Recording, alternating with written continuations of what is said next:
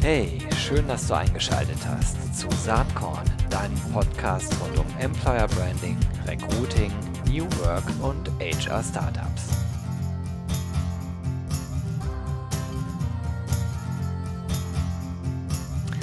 Hallo und herzlich willkommen zum Saatkorn Podcast. Heute mit einem Thema, was äh, auf den ersten Blick vielleicht so ein bisschen neben der Spur ist, äh, gar nicht so viel vielleicht mit Employer Branding und New Work zu tun hat. Ich glaube auf den zweiten Blick aber dann doch sehr. Zu Gast bei mir ist heute Frederik Letzner. Hi Frederik, schön, dass du Hallo lieber Gero, freut mich. So. Sehr cool. Ich äh, bin irgendwann angeschrieben worden von deinem äh, Buchverlag und jetzt lüften wir auch direkt das erste Geheimnis. Es gibt ein lesenswertes Buch äh, zu blöd zum Leben. Gesundheit geht anders. Da sprechen wir gleich drüber. Ähm, und äh, die haben mich gefragt, ob, ob ich nicht Lust hätte, mit dir mal zu schnacken. Äh, dann habe ich mir deine Webseite angeschaut hab gesehen, sehr interessant, was der junge Mann da so treibt. Äh, er hält Vorträge, er schreibt Bücher und alles äh, immer im Kontext Gesundheit. Wie ist es dazu gekommen, Frederik?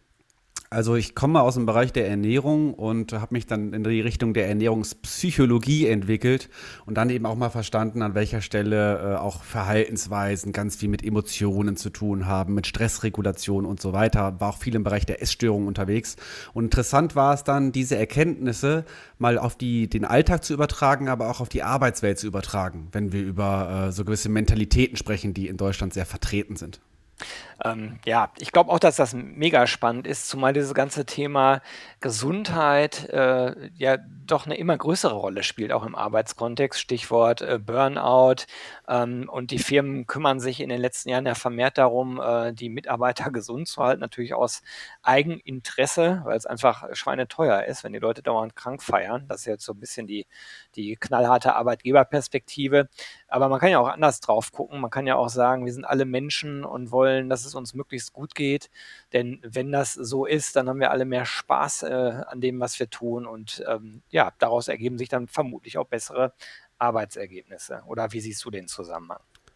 Ja, die, die, die klarsten und wichtigsten Erkenntnisse der letzten Jahre ist eigentlich, dass Mitarbeiterzufriedenheit absolut im Fokus steht, auch wenn es um Gesundheit geht. Also zufriedene Mitarbeiter haben weniger Krankentage, sind leistungsfähiger, haben mehr Spaß am Job. Und da kommen wir auch eben diese, zum Thema der Identifikation mit dem Unternehmen und diese klassischen hierarchischen Strukturen, wo mit Druck und Stress und Zeitmangel gearbeitet wird, der Schuss geht sehr häufig nach hinten los.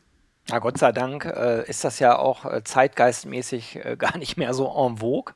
Ja. Und jetzt äh, kommt noch Corona dazu. Äh, wir erleben ja einen völlig anderen Umgang und ich, ich will sagen, ein Erwachen eigentlich, dass man erkennt, dass 24-7 äh, Verfügbarkeit das ganze Jahr hindurch vielleicht auch gar nicht so sinnvoll ist, weil man in anderen Arbeitsstrukturen, Stichwort mobiles Arbeiten, ja auch die Ergebnisse hinbekommt. Das ist ja zumindest eine positive Erkenntnis aus der ganzen Corona-Situation, die äh, hoffentlich dazu führt, dass man äh, insgesamt mehr auf äh, die individuellen Freiräume von Menschen eingeht. Das ist zumindest meine Hoffnung.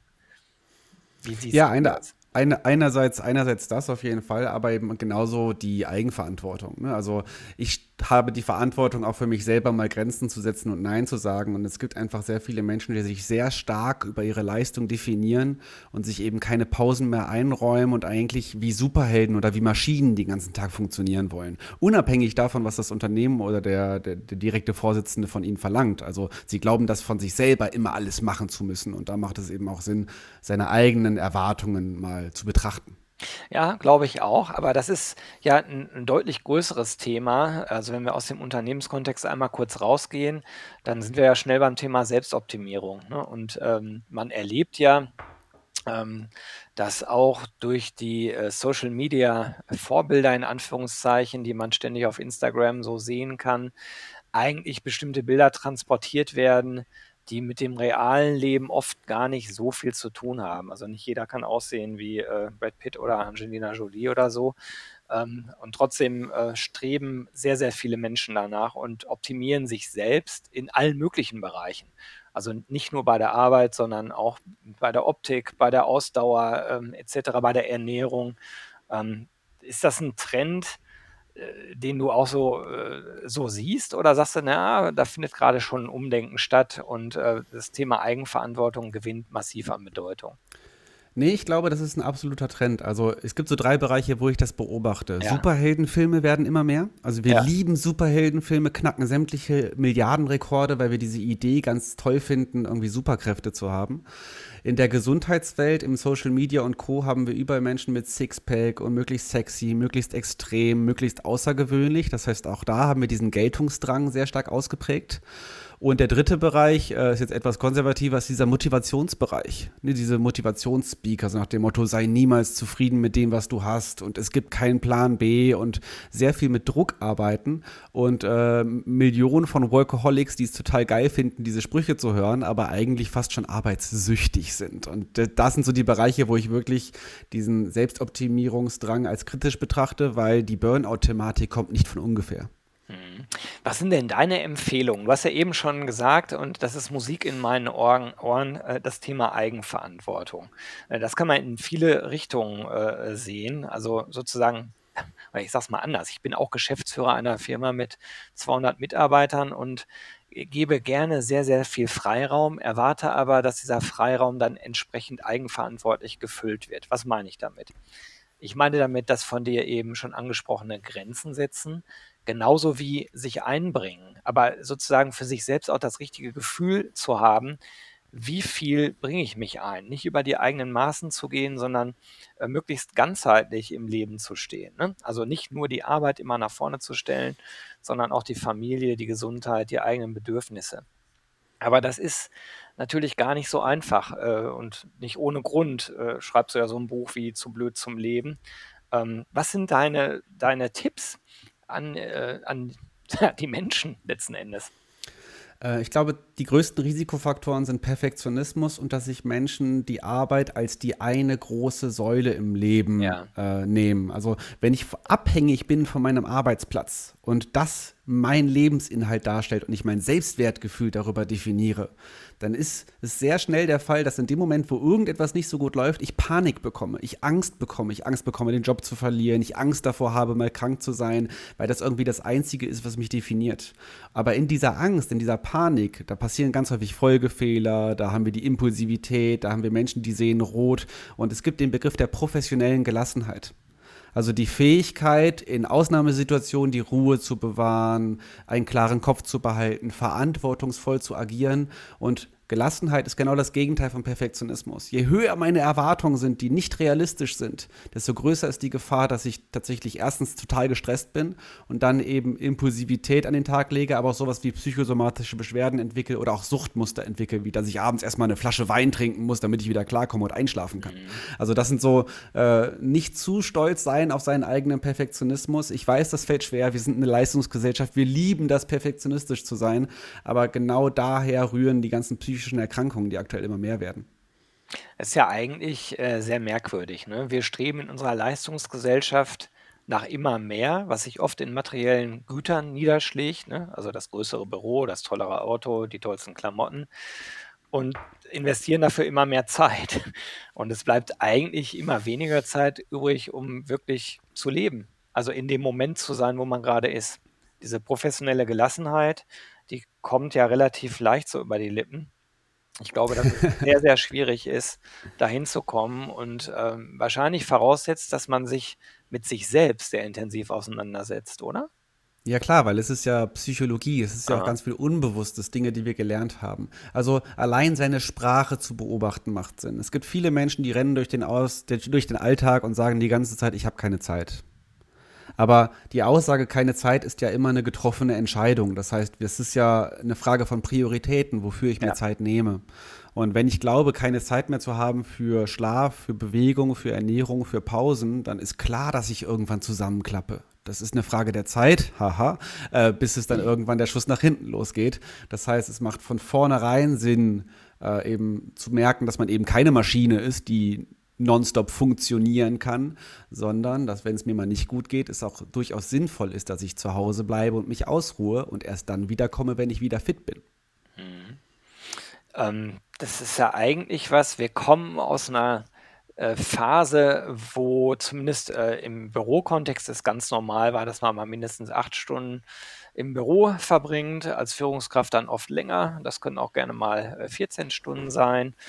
So, und äh, dann geht man geschafft, aber irgendwie zufrieden mit dem Tageswerk nach Hause, was natürlich am Ende auch eine Illusion ist, weil in den meisten Jobs könntest du theoretisch auch rund um die Uhr arbeiten. Aber wie kriege ich es individuell hin, für mich die richtige Grenze zu finden und auch mal Nein zu sagen und eben nicht äh, mich in dieses Hamsterrad äh, kontinuierlich reinzubegeben? Wie schaffe ich das? Hast du da also Tipps? Das das eine ist zu lernen, seinem Körpergefühl wieder zu vertrauen. Ja. Also wir sind häufig so stark mit unseren Gedanken beschäftigt und machen keine Pausen, dass wir unsere Körpersignale ignorieren. Und wir merken dann gar nicht, dass wir müde sind, dass wir nicht mehr konzentriert sind, dass wir Hunger haben, dass wir Durst haben. Das sind alles Sachen, die verdrängen wir häufig. Als Kind haben wir da noch einen guten Bezug zu, aber irgendwann fällt das weg. Und beim Thema Nein sagen ist das Thema Harmoniebedürftigkeit ein riesiges Thema. Also an welcher Stelle glaube ich immer Erwartungen von allen zu 200 Prozent erfüllen zu müssen. Und dann verliere ich mich logischerweise auch. Also es gibt sehr viele Menschen, die machen viele Dinge, die sie nicht wollen, für Menschen, die sie nicht mögen und sie wissen nicht mal, warum sie es tun. okay. Und es gibt auch viele Menschen, die versuchen bis zu ihrem Lebensende immer noch die Erwartungen ihrer Eltern zu erfüllen und hinterfragen das nicht. Das heißt, für sich selber klar zu haben, was möchte ich eigentlich und dann auch Feedback geben zu können, da bin ich gut, das möchte ich machen, das möchte ich jetzt nicht machen, weil das ist nicht mein Aufgabenbereich, wo ich mich wohlfühle. Und jede Führungskraft wird dankbar sein für klares Feedback, aber häufig haben wir ja sogar schon Angst davor, unserer Führungskraft Feedback zu geben, weil wir könnten ja kritisiert werden, weil wir ja harmoniebedürftig sind und da beißt sich die Katze in den Schwanz. Absolut. Auf die äh, äh Führungskraftperspektive oder auch Arbeitgeberperspektive kommen wir gleich noch zu sprechen. Ich möchte noch mal kurz so ein bisschen bei der Individualperspektive bleiben, denn das, was wir hier gerade sagen, da werden wahrscheinlich die meisten Zuhörerinnen und Hörer äh, denken, ja, ist ja logisch, ne? macht Sinn, was die beiden da gerade besprechen. Aber jetzt mal ganz konkret. Hm wie schaffe ich es denn, mich von meinen äh, inneren Erwartungen so ein bisschen zu lösen oder auch von den vielleicht äh, subtil mitlaufenden Erwartungshaltungen, die aus meiner Erziehung irgendwie auf mich übergestülpt wurden? Das setzt ja erstmal einen Reflexionsprozess äh, voraus. Ähm, und so ein Reflexionsprozess, kann ich zumindest aus eigener Erfahrung sagen, ist schmerzhaft. Der ist ja nicht so, dass man sich mal eben seine Seiten, die vielleicht nicht so toll sind äh, oder die man nicht so toll findet, anschaut und dann denkt, ja, äh, die nehme ich jetzt mal trotzdem an und akzeptiere sie, Stichwort inneres Kind und so weiter, Absolut. sondern das ist ja ein schmerzhafter Prozess. Also hast du da Vorschläge, wie man sich dem annähern kann? Wenn man jetzt sagt, ja. das, was die besprechen, macht Sinn, aber ich möchte konkret einen ersten Schritt machen. Wie kann der aussehen? Also zwei schmerzhafte Wege gibt es an der Stelle, weil wir reden ja von emotionaler Intelligenz. Ja. Und in dem Moment, wo ich zum Beispiel kritisiert werde, und ich merke, dass so ein ganz unangenehmes Gefühl mir hochkommt, dann wäre in die Ruhe gehen viel sinnvoller als zurückzufeuern. Weil dieses Zurückfeuern und einen Streit provozieren und durch die Gegend rennen und alle Leute zusammenbrüllen wie so ein Choleriker ist halt das, wo ich eben nicht eben in die Ruhe gehe und mal merke, was macht das jetzt gerade mit mir, dass ich kritisiert werde. So, ne, also in die Ruhe gehen, im Feuer stehen bleiben und seine emotionale Welt mal kennenlernen, insbesondere dann, wenn ich gestresst bin, ich unruhig bin, ist eines der wichtigen Themen. Und der Grund, warum Krisen so sinnvoll sind, ist genau das. Also wenn es darum geht, neue Prioritäten zu setzen und Gelassenheit zu üben, dann sind Krisen Gold wert. Ja, im Weil Grunde genommen kannst du es ohne Krise, glaube ich, gar nicht lernen, weil genau. wenn alles in Ordnung ist, ist ja alles in Ordnung. Genau. Das heißt, du brauchst ja die Reibungsfläche, an der du dann lernen kannst. Du musst halt erkennen, ja, dass das jetzt eine Lernaufgabe ist. Ne? Genau, es gibt ja diese Aussage, ich zweifle an meinem eigenen Verstand. Ja, Gott sei Dank, damit mhm. du endlich mal aufhörst, deine eigenen Erwartungen ständig bespielen zu wollen, sondern mal überlegst, was erwartest du eigentlich den ganzen Tag? Also warum hängst du die ganze Zeit in so einer Dauerschleife drin? Und manchmal braucht es so eine richtige Krise, finanziell, gesundheitlich, manchmal auch fast das Thema Tod. Es schafft unglaublich viel Klarheit, weil man mhm. anfängt darüber nachzudenken, will ich das eigentlich? Äh, wie möchte ich meine Lebenszeit gestalten? Was ist mir eigentlich wirklich wichtig? Und ist vielleicht das, was ich bisher glaubte, was immer so wichtig sein müsste, Karriere und Geld verdienen und viel arbeiten und Überstunden machen. Ich glaube, die Leute, die schon mal so einen Burnout oder einen Herzinfarkt hatten, die haben dann plötzlich auch den Fokus mal in Richtung Wohlbefinden und Gesundheit, weil sie merken, dass es nicht immer nur um Leistung geht. Mhm. Es ist ja gar nicht selten der Fall, ähm, dass wenn Menschen in eine Krise geraten, nicht nur eine der drei Säulen beschädigt wird. Also mit den drei Säulen meine ich jetzt äh, Arbeit, äh, Beziehung, äh, Gesundheit. Sondern mhm. oft geht das ja einher oder zieht so eine Kettenreaktion nach sich. Aber ja, wenn man absolut. sozusagen an allen drei Säulen zu arbeiten hat, das ist schon ganz schön tough, glaube ich. Wie kommt man da raus? Ja, im Endeffekt reden wir über Resilienz. Also mhm. es, wir müssen uns vorstellen, jeder Mensch hat in seinem Leben Phasen, da geht es uns gut, da geht es uns nicht gut. In dem Moment, wo wir enttäuscht sind und diese unangenehmen Emotionen haben, dürfen wir hinterfragen, an welcher Stelle unsere Erwartung mit der Realität eben nichts zu tun hat und wir dürfen zuversichtlich bleiben. Also, wenn es uns jetzt gut geht, dürfen wir zuversichtlich sein, dass es uns auch mal wieder schlecht gehen wird. Das ist ganz normal, weil in unserer Vergangenheit war es so, also wird es in der Zukunft auch so sein. Und genauso, wenn es uns schlecht geht, dürfen wir zuversichtlich sein, dass es auch wieder besser werden wird. Also, die Zeit heilt alle Wunden, aber es ist auch immer ein Auf und Ab. Und zu erwarten, dass es immer gut sein muss und dass es immer alles perfekt ist und dass es uns immer gut gehen müsste, ist totaler Quatsch. Und an der Stelle kommt ein ganz wichtiges Element ins Spiel, nämlich offen über Schwächen sprechen zu können. Wir sind nicht alles Superhelden. Menschen haben auch mal schwierige Phasen, es gibt auch sowas wie Krankheiten, es gibt Tabus, über die wir nicht sprechen wollen, die aber überall sind. Auch das Gefühl, mal nicht genug zu sein zum Beispiel, das ist etwas, was omnipräsent ist und alle Menschen betrifft, aber viele Menschen wollen es nicht zeigen und tragen ihre Masken. Und wenn man es schafft, vielleicht im familiären Kontext auch mal über Ängste zu sprechen, ist das schon sehr viel wert. Mhm. Lass uns mal ein bisschen auf die, äh, in Anführungsstrichen, andere Seite schauen. Mhm. Nämlich äh, aus einer Führungskraftperspektive oder auch aus einer Arbeitgeberperspektive. Da gibt es ja dann auch die wirklich direkten Bezugspunkte zu den äh, Themen meines Podcasts und auch Blogs, Employer Branding, Arbeitgeberattraktivität. Wie sollte sich denn ein guter Arbeitgeber verhalten? Der kann ja eigentlich nicht die Verantwortung des Mitarbeiters komplett übernehmen. Aber sicherlich kann er Rahmenbedingungen setzen, oder? Es gibt auf jeden Fall ziemlich äh, dumme Glaubenssätze. Also ich kenne, ich höre es immer wieder so Aussagen wie, aber meine Mitarbeitern darf es nicht zu gut gehen, mhm. weil dann macht ja keiner mehr was. Das heißt, es wird vorausgesetzt, dass Zufriedenheit dafür sorgen würde, dass die Menschen faul werden würden. Und das ist wirklich totaler Quatsch. Es ist nämlich genau das Gegenteil. Nämlich, wenn die Mitarbeiter zufrieden sind, wenn sie sich wohlfühlen, wenn sie sich gewertschätzt fühlen, wenn es nicht immer nur um Funktionieren geht und wenn sie auch mal zu Hause bleiben dürfen, wenn sie krank sind und das auch gewertschätzt wird und sie als Mensch betrachtet werden, dann identifizieren sie sich mit dem Unternehmen, dann fühlen sie sich als Mensch gewertschätzt und geben auch gerne Leistung zurück. Und das ist, das ist eigentlich das A und O, tatsächlich den Menschen zu wertschätzen und nicht nur auf die Zahlen zu gucken. Mhm. Das ist natürlich eine, ähm, wie soll ich sagen, ein Grundwiderspruch in unserer äh, eben von dir schon angesprochenen Leistungsgesellschaft. Ne? Als Absolut. Geschäftsführer weiß ich, ich bin Geschäftsführer in einem größeren Konzern, da wird natürlich am Ende in diesem Konzern nach Zahlen geführt. Es ist nur, also das ist jetzt äh, ganz persönlich, was ich sage, und ich will das nicht äh, auf meine Kollegen und Kolleginnen übertragen äh, wissen, das maße ich mir nicht an. Aber ich versuche manchmal einfach ganz bewusst von den Zahlen wegzudenken und eher ans große Ganze zu glauben. Also man kann immer sagen, wir müssen die Zahlen erreichen und deswegen äh, bauen wir jetzt Personal ab. Man kann auch sagen, langfristig betrachtet, glaube ich, fahren wir besser, wenn wir ein möglichst hohes Maß an individueller Freiheit und Zufriedenheit ähm, herstellen. Und äh, so verstehe ich dann auch meine Aufgabe äh, um dann langfristig die positiveren Effekte zu haben. Das Problem ist nur, langfristig wird oft nicht gesteuert. Ne? Es wird in Quartalszahlen Klar. gesteuert oder in Halbjahreszahlen. Und Führungskräfte sind ja auch nicht so lange auf ihren Positionen. Die wissen ja ganz genau, die sind relativ schnell auch wieder weg. Also langfristig zu denken in zehn Jahresschritten macht für eine Führungskraft häufig gar keinen Sinn. Ja, das, da, da, liegt der Fehler im System eigentlich. Ne? das ist bei uns ein bisschen anders.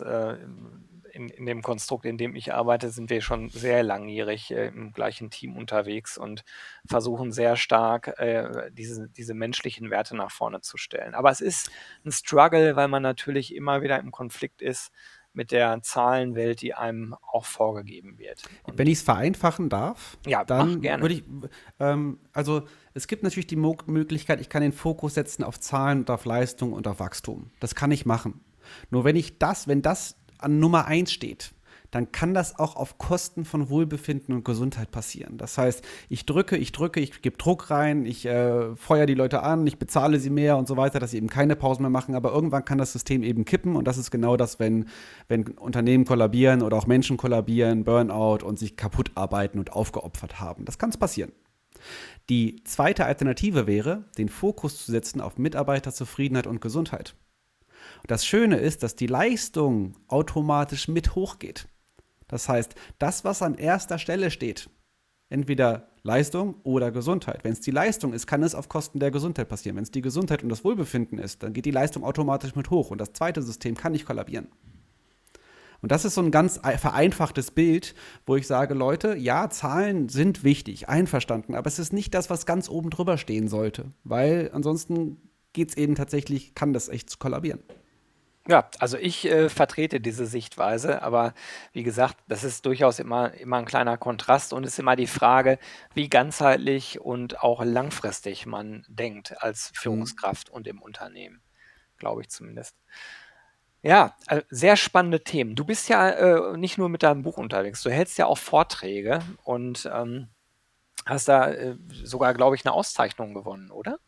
Ja, ich bin äh, Anfang des Jahres zum besten Newcomer-Speaker des Jahres gewählt worden, was natürlich cool. jetzt totaler Quatsch ist, weil wir in Corona-Zeiten keine Veranstaltungen mehr haben. Ja, ja. Aber das äh, war alles Casting-Phase 2019 und diese ganzen Geschichten. Also ich bin ganz froh, dass ich trotz des Themas Gesundheits auf so viel Resonanz stoße, indem man die Psychologie so ein bisschen mit berücksichtigt.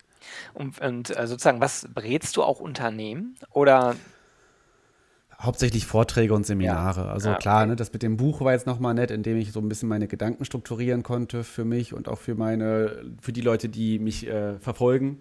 Aber ansonsten bin ich äh, in 99 Prozent der Fälle Impulsgeber oder auch Seminarleiter.